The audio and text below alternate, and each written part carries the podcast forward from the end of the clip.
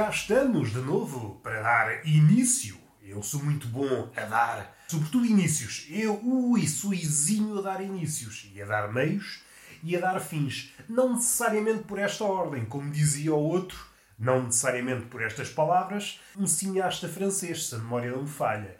Quem compreendeu a referência cifrada percebeu, quem não percebeu, não percebeu. E eu não vou estar aqui a especificar, a dizer o nome do autor, para trazer possíveis, possíveis ignorantes para o seio daqueles que perceberam à primeira. Não. Porque aquilo que acontece muitas vezes é o seguinte: eu especificava o nome do autor, dizia a frase tal como ela é conhecida, e muitos dos que não perceberam os ignorantes dizem: Ah, não, já estou a ver quem é. Não, não estás a ver quem é. Tu queres é enturmar-te com os sabichões. Não, não, não quero nada disso. Assim ficam dois grupos. Não estou aqui para pôr aqui ovelhas tresmalhadas, ovelhas ignorantes neste gado. Neste gado caprino, neste gado ovino, neste gado suíno, neste gado bovino. É um gado inclusivo cuja única ligação é o saber. O saber do autor desta citação.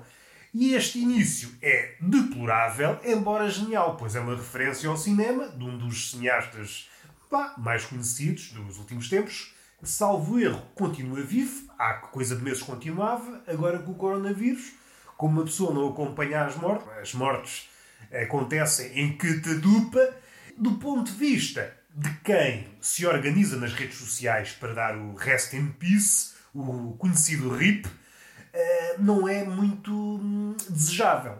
Porque uma pessoa acumula. Isso convém dar um RIP, no máximo dois RIPs de pessoas famosas por dia. Agora, se sucede, imaginem, morrem 10 pessoas famosas num dia, uma pessoa também chega a um ponto de cansa-se. Então não faço mais nada que é dizer rest in peace no Twitter e no Facebook. Epá, uma pessoa também tem que pôr uma sopa ao lume de vez em quando.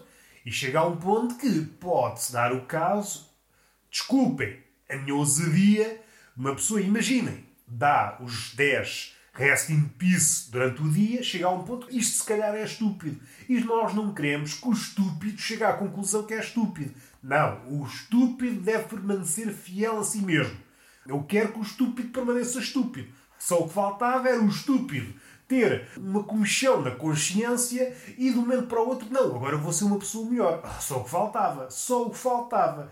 Então, os menos estúpidos, os inteligentes, já para não chamar os génios, são tão mal vistos pela sociedade, têm tantos problemas a serem fiéis, a demonstrar o seu talento, e agora vêm para aqui os recém, os recém-inteligentes roubarem as cúdias. Não, não, não. Mais que isso, era extinguir e diminuir esse caudal de carneiros que é o estúpido. O estúpido deve permanecer estúpido até porque o inteligente, o sábio, o gênio precisa de material de estudo. Muito do, da matéria-prima do inteligente, do gênio, deve-se ao estúpido. Desse contraste, tal como na fotografia, a escrita, a observação vive do contraste. Se formos todos iguais, a arte murcha. E aqui a arte pode ser arte, claro está, por isso é que se chama arte, a arte chama-se arte porque é arte. E se isto é uma frase inteligente, eh, não é. Mas se eu pincelasse isto de elementos filosóficos, podia aproximar-me de frases similares àquelas que aparecem, por exemplo, num livro chamado A Potência do Pensamento. Verificámos que toda a linguagem é circular e andamos aqui de tautologia em tautologia, e se isso não nos parece evidente à primeira vista, é porque nós somos, primeiro, burrinhos e, segundo, porque esticamos as frases barrocamente. E isso é que ilude o olhar. Pensamos, não, estamos a caminhar para sítios diferentes. Nós estamos a atribuir sinónimos. Não, no fim de contas, só estamos a reproduzir o eco. Ouve-se arte e nós dizemos arte, e esta arte dizemos é novamente ecoada e assim. A vida é uma câmara de ressonância. Só não é aos nossos olhos, aos nossos ouvidos, porque somos uns palermas competentes, seja isso o que for se eu me orgulho em ser um palerma competente, é pá, depende dos dias, porque há dias que uma pessoa envereda por caminhos sinuosos e pensa, ui, caminhos sinuosos, já vi isto em certos versos. Será que a minha vida, a minha existência, tem alguma inclinação para a poesia? Perguntei a um corvo. Mas o corvo, como está com o queijo no bico, eu penso, opa, devia ter vestido uma farpela de raposa.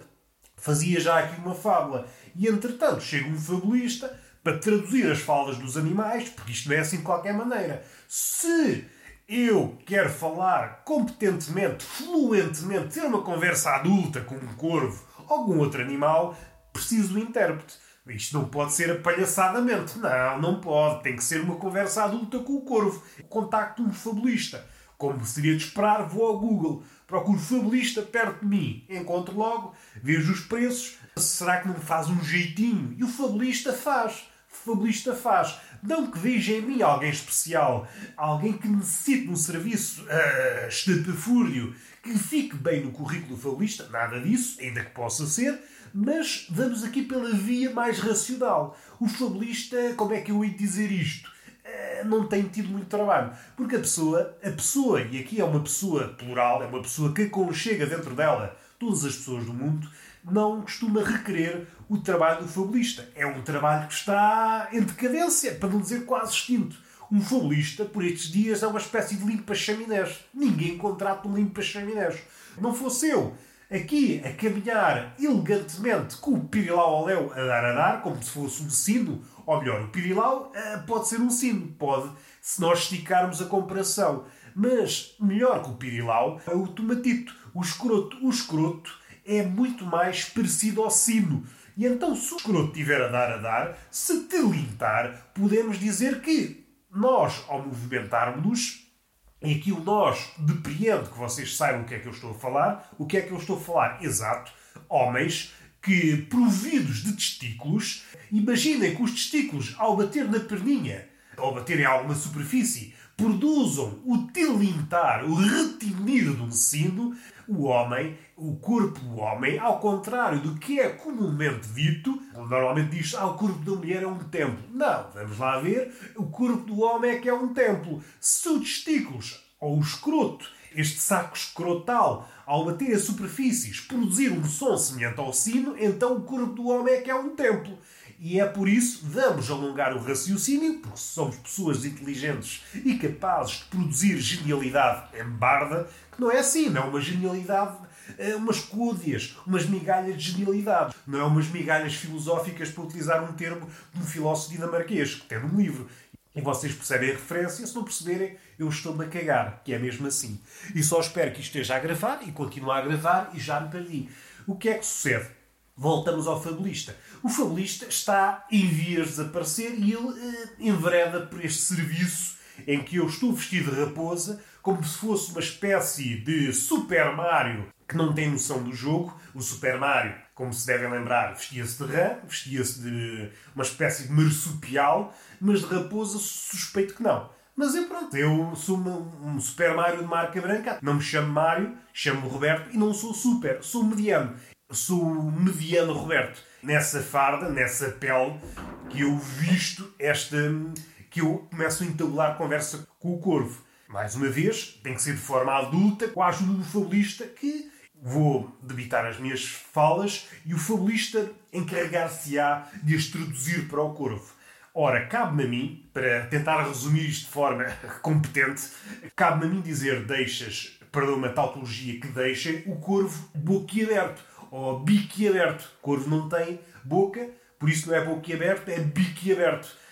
De forma a deixar cair o queijinho e eu possa ir à minha vida. A raposa é incriminada, é discriminada por uma coisa, costuma ter um estereótipo. Nós gostamos de estereotipar a raposa, a raposa é matreira, e eu, debaixo da pele de raposa, tento seguir com a tradição. Era perigoso, da minha parte, se eu fosse uma raposa palerma. Porque se a raposa, embora não goste, não goste muito do estereótipo, é um estereótipo que a favorece em muitas situações, basta relembrar uma situação semelhante, raposa, numa fábula, conseguiu rapinar o queijinho ao corvo, foi mais matreira que o corvo, e eu não posso, não posso ser palerma a ponto do corvo ir embora e gozar. Oh, este, esta raposa é uma palerma. Vou dizer aos meus amigos corvos: esta raposa é uma palerma. E depois uh, serei o, o rastilho para que uma, uma. Como é que eu ia dizer? Falta-me a palavra. Como é que elas. Ai, falta-me a palavra. Olha, vou grunhir. Enquanto me faltar a palavra, vou grunhir. Vou grunhir, vou tossir e vou regogar. Olha, é um verbo. Raposas fazem regogam. Apontem, apontem no vosso caderninho, podem meter no pause, podem coçar o tomatinho. Como já disse, se o tilintar fizer o barulho semelhante ao do sino, o vosso corpo é um templo e calha bem, era exatamente aqui que eu queria ir. Diz: Ah, Deus está dentro de nós. Dizia-se assim no abstrato, disparatadamente. Se faz sentido, claro, ainda faz mais sentido se os colhões fizerem o som do sino. Então, se o corpo é o templo, Deus está dentro de nós, porque o templo é a casa de Deus. E isto é tudo bonito e está tudo fechado.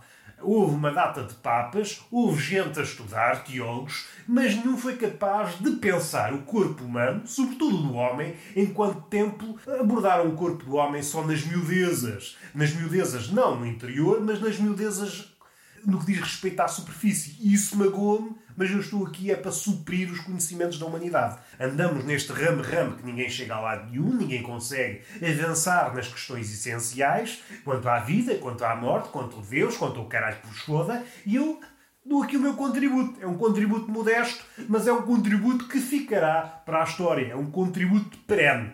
Voltamos à minha farda de raposa, eu, competente para não tentar. Eh, como é, eh, falta-me a palavra outra vez? Falta-me a palavra. O que é que eu quero dizer? Não é. Uh, ah, já me lembro. É a reputação. Não posso manchar a reputação da raposa. A raposa tem uma reputação a manter. E isso não quer. A raposa não pode ser mal falada. O fabulista traduz o corvo bico aberto, deixa cair o queixo, como o queixo e sinto-me feliz. Agora vamos acalmar e vamos tentar perceber aqui uma coisa. Do ponto de vista da inteligência, quer-me parecer que o corvo está mais bem posicionado que uma raposa. Eu não consigo posicionar numa escala de inteligência a raposa. Mas quando se pensa em animais inteligentes, o corvo está numa posição cimeira, se calhar até acima do homem.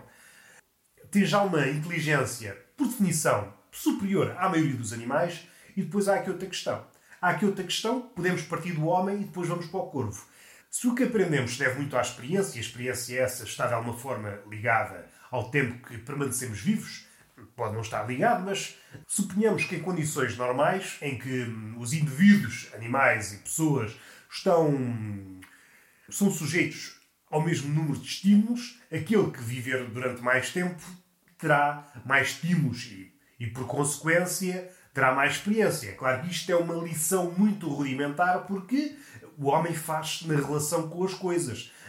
Há homens para os quais esses estímulos terão muito a ensinar e para outros passarão despercebidos. Mas vamos supor que todos os homens são feitos da mesma massa e todos temos, para simplificar. Agora voltando para o corvo. O corvo, supondo todos os animais e que a raposa e o corvo são animais de inteligência similar, o corvo tem uma vantagem, porque o corvo é um dos animais que vive até mais tarde. Pode viver até 100 anos, se não me engano. Ora, um corvo adulto, já com os seus 60, 70 anos, acumulou mais experiência. Como é que um corvo com 60 ou 70 anos é um corvo vivido? É um corvo, mais que isso, o corvo é um bicho poético. Poético no sentido que é uma ave simbólica porque protagoniza um dos poemas mais célebres de Poe, simbólica no sentido que está presente na Bíblia. Antes de sair a pomba na Arca de Noé, Noé lançou um coro, só que o coro não voltou e depois teve de lançar a pomba. É simbólica porque Odin, o deus, o deus supremo dos nórdicos, tinha dois corvos. Simbólico por causa da Guerra dos Tronos. Não, isso já é absurdo. Embora a ligação, não sei se vocês estão a par, esta relação do corvo tem que ver com esta relação do Odin com, com os dois corvos. Não interessa nada, como diria a nossa formosa Teresa Guilherme. Não me parece verosímil um corvo de 60 anos não saber as histórias da raposa e saber, não, nem precisa saber as fábulas, mas saber que a raposa é a matreira. Já viveu muito, já viveu muito. Não se pode deixar engodar. Por isso é verossímil. A não ser que seja um corvo recém-nascido. Seis meses, ainda não sabe nada da vida, a raposa diz as suas cenas e ele deixa cair o queixo. Agora, quando é um corvo adulto, não venham com tretas. Não venham com tretas que uma raposa não é mais inteligente que um corvo adulto. Basta ver o corvo. O corvo, em certos comentários, mini documentários, o corvo consegue resolver uma data de enigmas mais a mais se for aliciado por vantagens combustíveis. Se houver paparoca, no fim do labirinto, no fim do problema, o corvo despacha aquilo em menos nada. Agora uma raposa, uma raposa, o que é que faz? Uma raposa come galinhas e vai aos ovos. É matreira, mas quê? Comprou ações quando devia comprar e lucrou muito? Não, não é matreira a esse ponto. Não sei se o apodo, a reputação da raposa está à altura. Isto seria outros 500, infelizmente não são 500 euros, o que nos deixa na miséria.